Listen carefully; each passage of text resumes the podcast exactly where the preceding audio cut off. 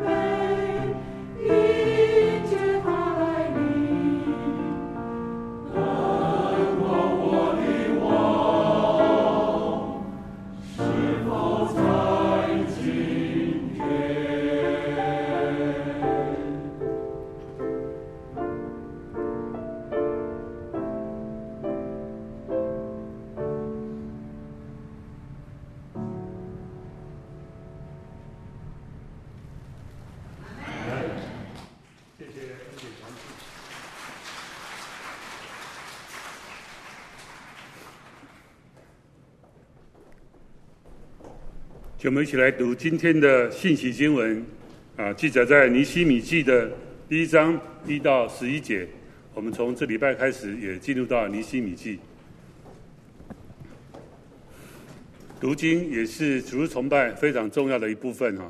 好不好？我们就一同来读这一段啊，尼希米记第一章。那请各位就照我的我这样速度来进行，请亚亚利亚的儿子尼希米的原语如下。亚达薛西王二十年基斯流月，我在苏珊城的宫中。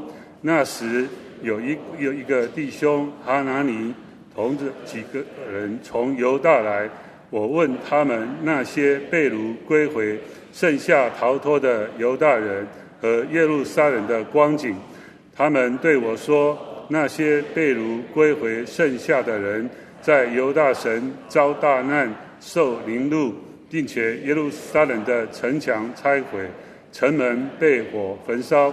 我听见这话，就坐下哭泣，悲哀几日，在天上的神面前禁食祈祷，说：耶和华天上的神，大而可畏的神啊，你向爱你、守你诫命的人守约施慈爱，愿你睁眼看，侧耳听，你仆人昼夜在你面前为你众仆人以色列民的祈祷。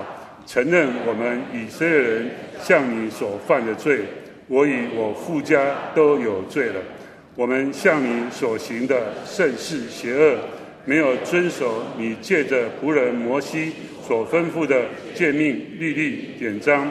求你纪念所吩咐你仆人摩西的话，说：你们若犯罪，我就把你们分散在万民中；但你们若归向我，谨守遵行我的诫命，我你被赶散的人虽在天涯，我也必从那里将他们招聚回来，带到我所选择立为我居的。这些都是你的仆人，你的百姓，就是你用大力和大能的手所救赎的。主啊，求你侧耳听你仆人的祈祷，和喜爱敬畏你名众仆人的祈祷。使你仆人现今亨通，在王面前蒙恩。我是作王久正的。什么是在我们当中正道，题目是愿你侧耳听。弟兄姐妹们早安。主日崇拜的系列性的经文来到了尼西米记，这是非常非常宝贵的一卷书。第一章的短短的十一节的里面，大概有三分之二的经文是祷告。那另外前面的四节的经文，就可以知道这是尼西米记载下来他的一个心情。我觉得这短短的几节里面，就成明了。尼西米当时在他内心的一个世界，他是怎样的来把他自己的内内里的一个感动和光景记录下来？尼西米之所以会有这样的一个非常强烈的一个情绪啊，或者是在他内里里头。非常深刻的一些感动，是因为他听到了弟兄们回来跟他的报告，我觉得他里头过不去，他里头非常的痛苦。那是为什么呢？那是因为尼西米虽然他是王的九正，虽然他这。在王的身边服务工作，他的成绩很高很好，成效很高，很得王的喜悦。这后面诸位都可以读到这样的经文。他与王的关系也很好。我觉得尼西米是有智慧的人，他的 IQ 很高，他的 EQ 也很好。可是，当他听到了他弟兄的话，他就心里过不去，以至于。他没有说要继续，希望自己不是继续的留在这个王的九镇的位置上，而是能够有所突破。因为他关注的不是自己以及波斯王国的兴衰，不是自己作为久正或者更能够高升的一个前景，他所关注的。是上帝所关注的，上帝所关注的是什么？上帝这时刻在他至上帝的内心中，我们相信尼西米懂得神的心意。上帝所关注的是他的选民，是他的选民。我觉得直到如今，虽然已经进入到二十一个世纪、二十一世纪，其实神的眼目仍然在他的选民的身上。神借着旧约的圣经，很清楚地告诉我们。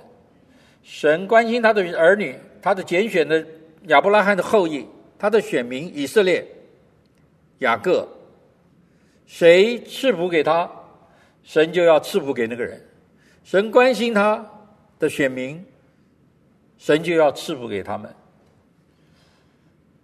虽然尼希米是犹大人，以色列的百姓，但是他关心神所关心的。我觉得这是一个非常宝贵，也是一个非常重要的一个提醒。其实我们感谢神，他让我们成为一个有心灵、心思、意念的人。我们爱什么，我们注关就会关注什么。我们爱一个人，我们会关注这个人的一切。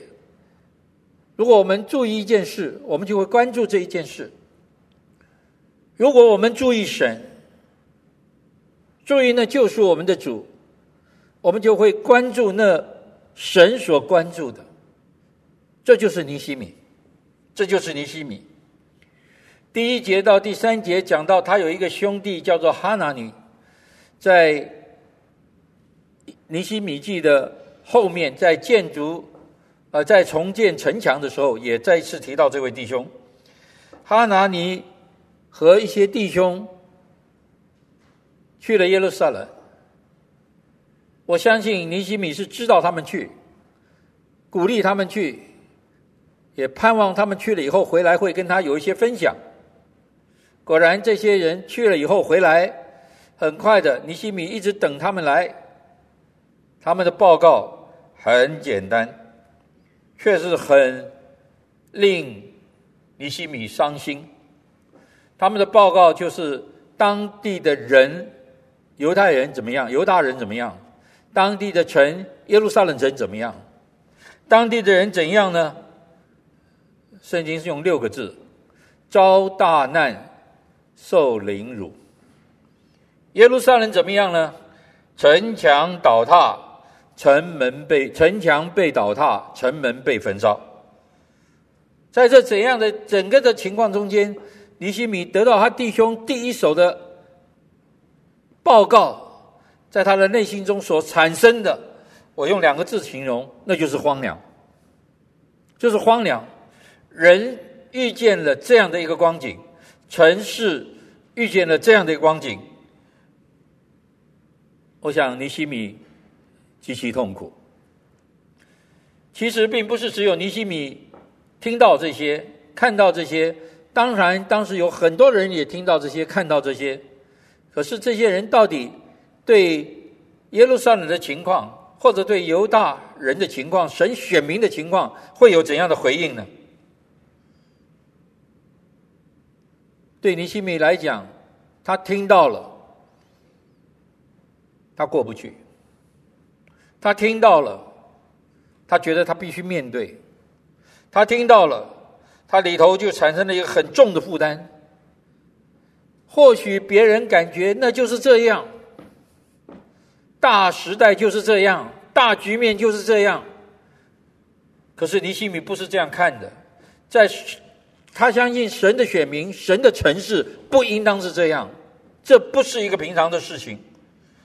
所以在他的内心中，他就一直起了很大的波动。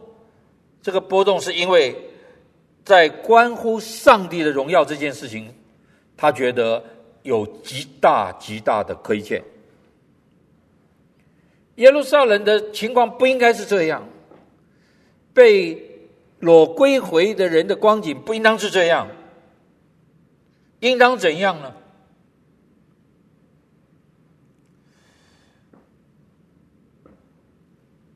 尼西米，我觉得他灵里头有一个看见，他看见上帝的旨意，他也听到上帝的呼召。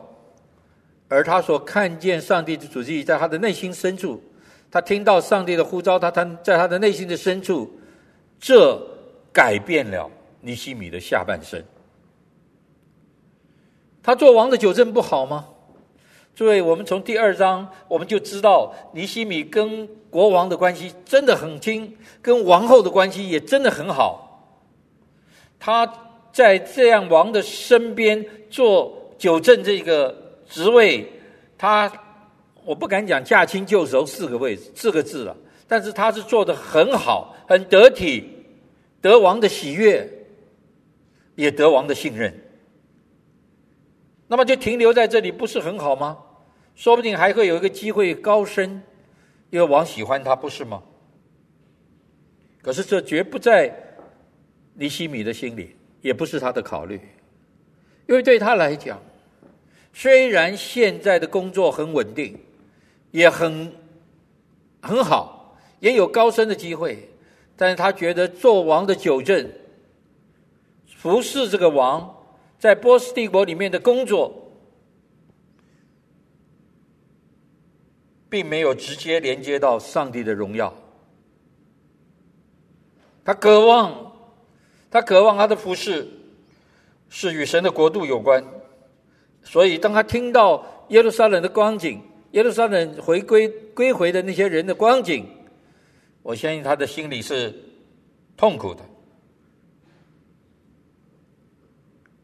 尼西米也不是不知道，如果他离开王宫。如果他回去耶路撒冷，纵使他能够得到一个不错的名位在耶路撒冷，但是那个困难、那个挑战多而又多。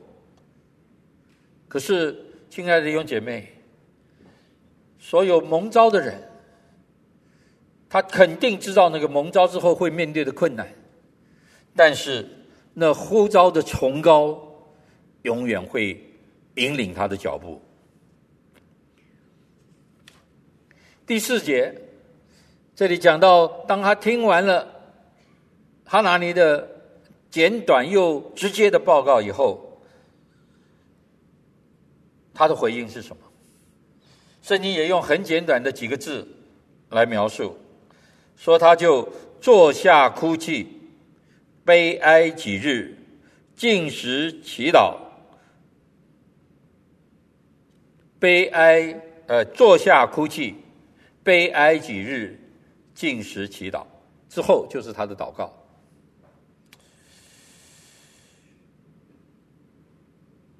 我觉得这让我有一些思想，他不是悲哀几个小时，他是悲不不是悲哀一天，他是悲哀很多天。而在这样的很多天的悲哀的里面，这中间他一个人在王宫中。他祷告，他进食，他哭泣，他做出了一些决定。我觉得他的决定，后来我们知道，就是他要他在思考要怎样跟王讲，他要回家，回他的家乡，要重建城城墙。他在思考，在哀哭的中间，做出他的决定。弟兄姐妹，我们为什么哀哭呢？或者说，我们为什么没有哀哭呢？从整个圣经里面，我觉得我们可能是要为有一些事情来哀哭的。第一，我们要为我们的罪哀哭，我们要求主赦免我们。第二，我觉得神的儿女要为着自己信仰中的冷淡要哀哭的。那个得过且过、不冷不热的光景，有聚会、参加崇拜，但是对神的国度的事、教会的事不闻不问的冷淡，对神的事不关心的冷淡，我觉得要哀哭的。在宣教的服事上面，对那未得之地、这未得之名的事，我觉得要哀哭的。当然，我觉得还有一点，就为着我们最。致敬的家人亲属还没有蒙恩得救灵魂还落在黑暗的中间我觉得我们应当为他们哀哭应该为他们祷告。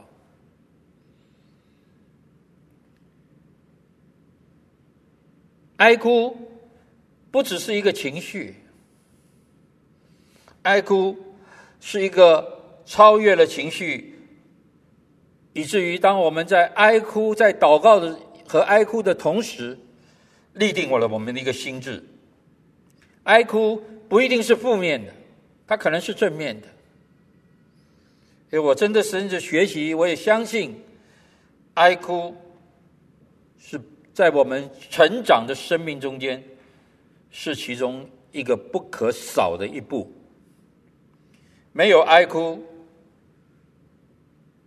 邻里难以成长。我们很熟悉的旧约的先知以赛亚。我们读以赛亚书读到第六章的时候，就看见当他遇见一个光景，就是他所敬爱、他所服侍的王乌西亚驾崩了。乌西亚王是在犹大国中一个做了很久的王的一个王，大概做了五十年，比伊丽莎白女王少二十年。难怪英国人这么怀念他啊！当那个乌西亚王驾崩的时候，以赛亚觉得天塌了，心里过不去，很伤痛，他就哀哭了。他就说：“祸灾，我灭亡了。”但是当他在哀哭，当他在祈祷，当他在那边进食的时候，神让他能让他看见神的荣耀，神让他看见神高高的坐在宝座上。尼西米也是这样，我相信当他听到哈拿尼他的兄弟们给他的报告，他受不了，他心里都痛苦。他是有情绪的人，那情绪霸占了他的心。但是，当他在神的面前祷告，在神的面前哀哭、进食之后，我觉得这悲哀和哀哭，把尼西米。带进了神国荣耀的侍奉里了。耶路撒冷的人遭大难、受凌辱，这是什么一回事？我觉得这是几句话，但是这里头有一些实际的光景。当尼布甲尼撒在主前五百八十六年攻破了耶路撒冷以后，他是非常厉害的迫害当时的犹大国。把所有的王室贵胄、所有有知识的、所有的人全部都带走，把所有的东西也都带走，全部掳到巴比伦去了。然后破坏了整个耶路撒冷的城墙，而耶路撒冷的一些其他的平民百姓呢，他就把他们赶走。赶走，弟兄姐妹，如果你读耶利米哀歌，你就可以知道那个其那个耶路撒冷城的。这个可怜的光景，所有的人都被赶走了，赶到乡下去了，把他们散到各处，不让他们聚集，不准他们回家。于是，经过了一些年日，耶路撒冷就变成一个空城。以色列人又经过了一段时间，这个巴勒斯坦的一些外族的人就来到了耶路撒冷，就住进了耶路撒冷。这是别人的城市，他们住进来了，那这里没有人住啊，空的。可是，当古列王 Cyrus，当西居里居鲁士王准许犹大人回耶路撒冷的时候，以色列人开始归回的时候，他们回到耶路撒冷的时候，你觉得他会碰到什么事？他能对那些已经占据耶路撒冷的那些巴勒斯坦的人，对他们说：“这是我的家，这是我祖父以前住在这里的。”他们就会给你了吗？不会吧。那些人可能讲了一些很难听的话啊！你们是亡国的人，你们是被裸的人，遭大遭大难，受凌辱。他们向尼希米说，耶路撒冷的城墙是被破坏的。当然，后来我们知道，他整个耶路撒冷的城墙不是从头到尾都破坏，有一些破坏的很厉害。但是城门呢，是被焚烧的。所以尼基布贾尼撒是很厉害，因为耶路撒冷城是在山上，不是那么容易攻下的。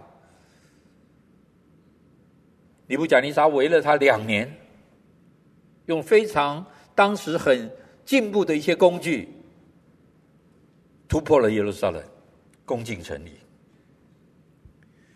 当尼希米晓晓得这样的情形，他里头有一个共鸣，有一个同理的心，他要服侍这些遭大难、受凌辱的人，他愿意和这些人一起重建耶路撒冷的城墙，让耶路撒冷是一个可以让百姓在里头生活、被保护、有有界限的一个城市。所以他就哀哭祈祷，我相信他这哀哭是达到神的面前的。圣经上是多次提到，当人哀哭的时候，真正祈祷哀哭的时候，得蒙神的垂听的。还记得先知以赛亚做过一件事，在他作为先知的时候，另外一个王叫做西西家。西西家王的时代，就是那时候，就是巴比伦前面亚述帝国攻打耶路撒冷的时候，耶路撒冷也是被围了，但是上帝出了他的手，救了以救了耶路撒冷，以至于亚述大军在一夜之间就退了，一夜之间就就被神的神所差的使者打败了。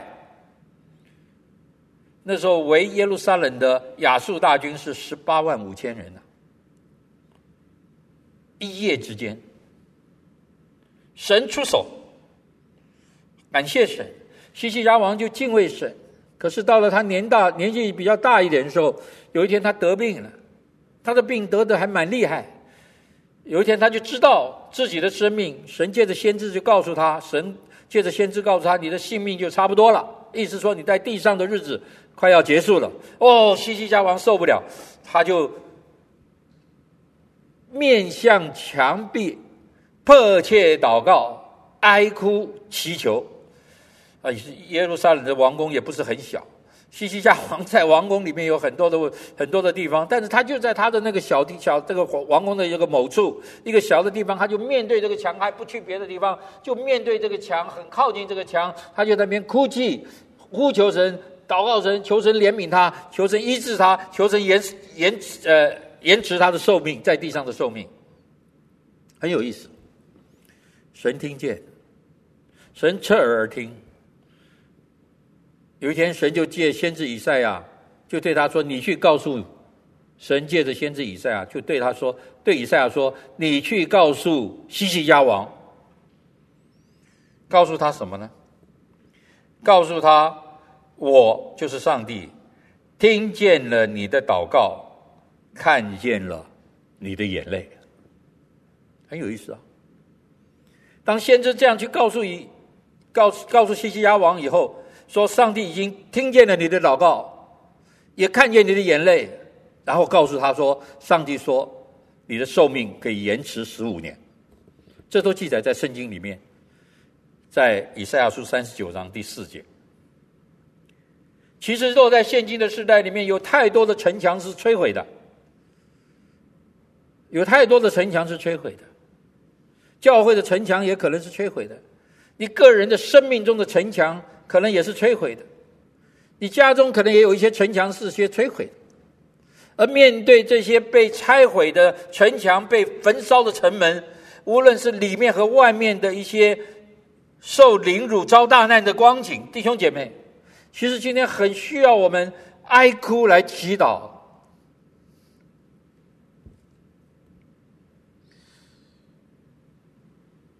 不知道有多少的人，我相信一定有为乌克兰哀哭过，为乌克兰祈祷过。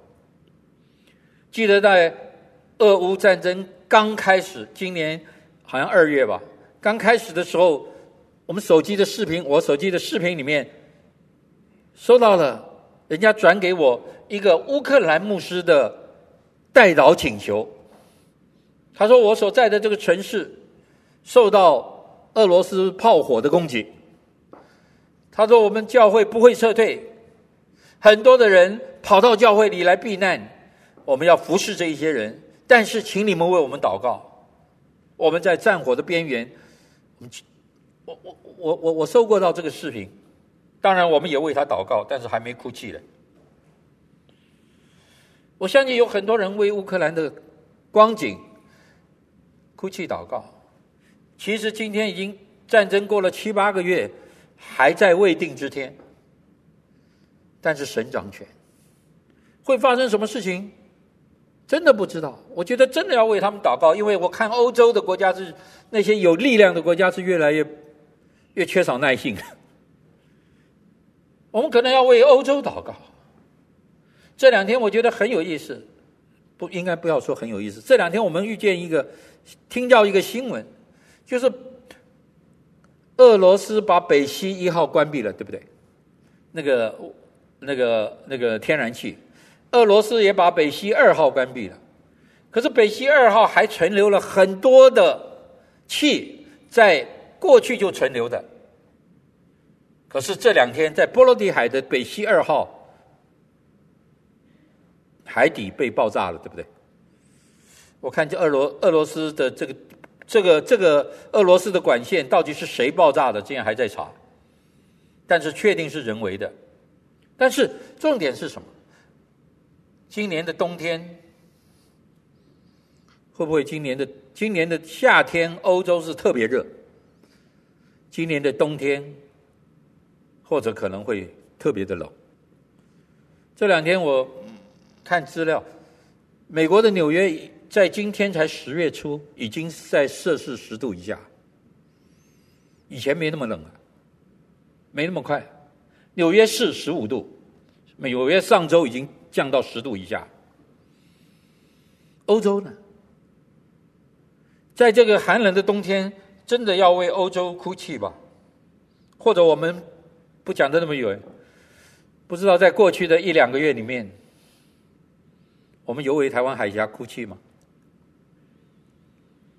也许我们在台湾的媒体、新闻、电视上面看不到太多。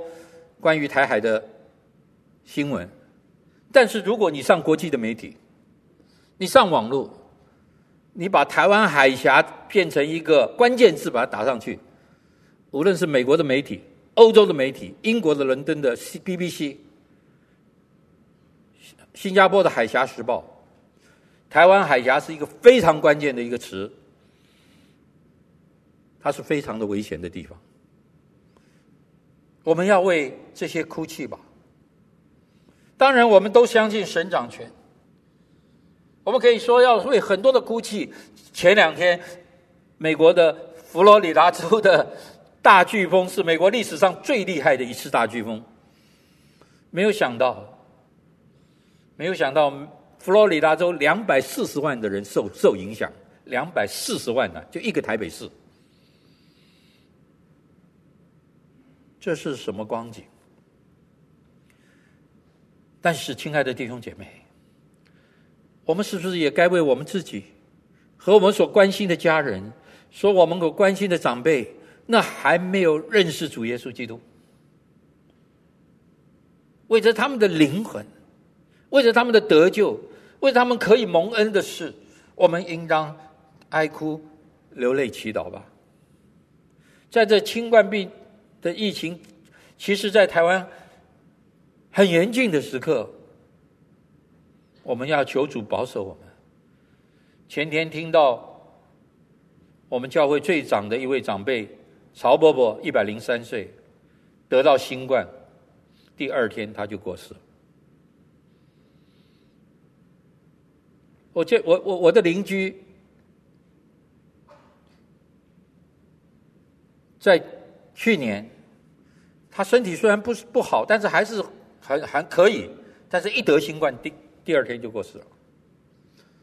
求主保守各位，求主保守我们大家。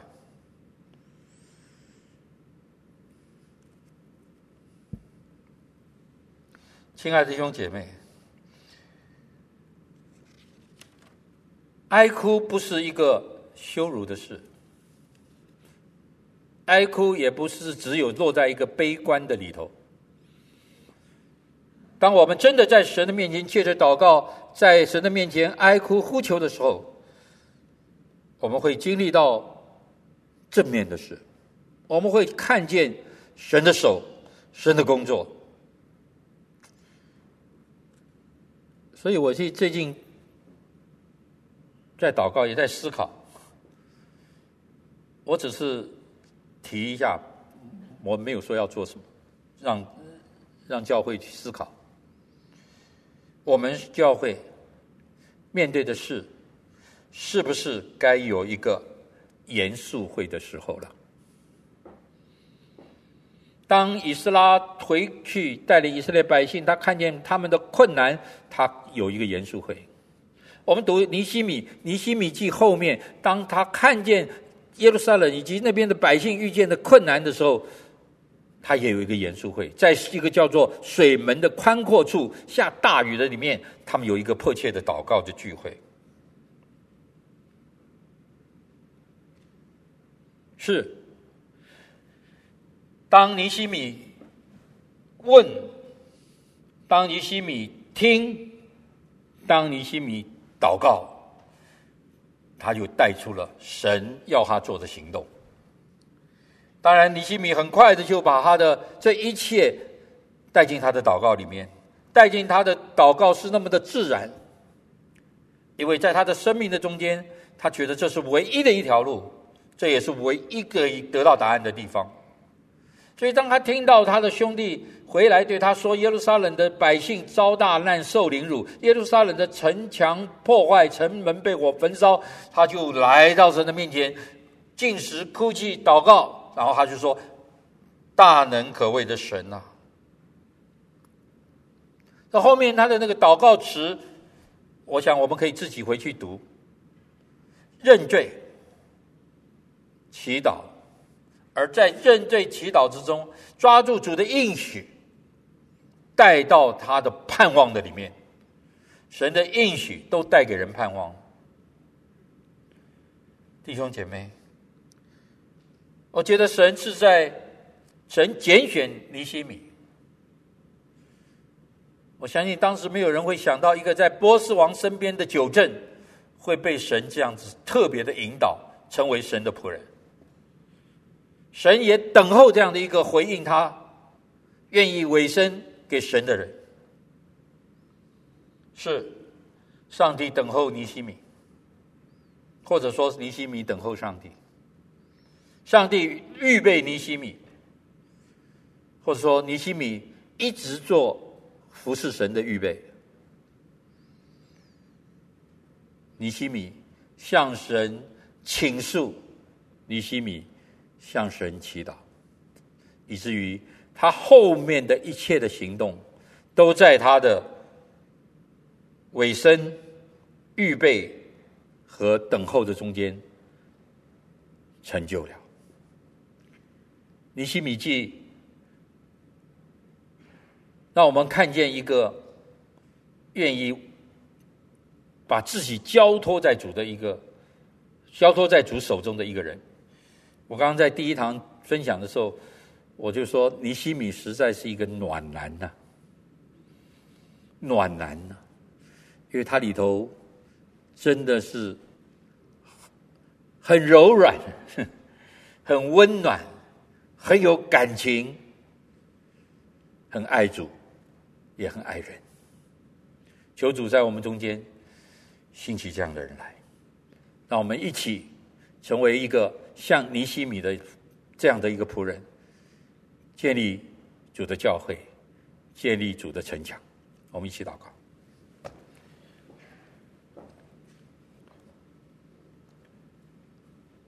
主啊，你要拣选谁就拣选谁，你要恩待谁就恩待谁。愿你的拣选和呼召，那崇高的呼召，临到弟兄姐妹的身上，愿我们。更大的信心，知道无论怎样的事，都要来到你的面前。主啊，让我们从内心的深处向你呼求，也愿意学习哀哭、祷告，奉耶稣基督的名求。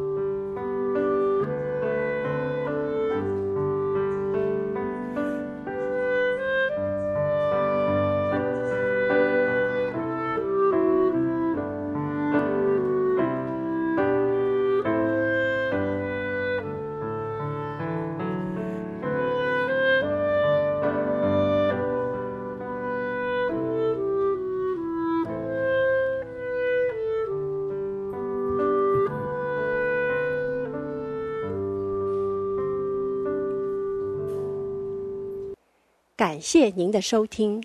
若需进一步详细资讯，请上本堂网站：www 点 hfpchurch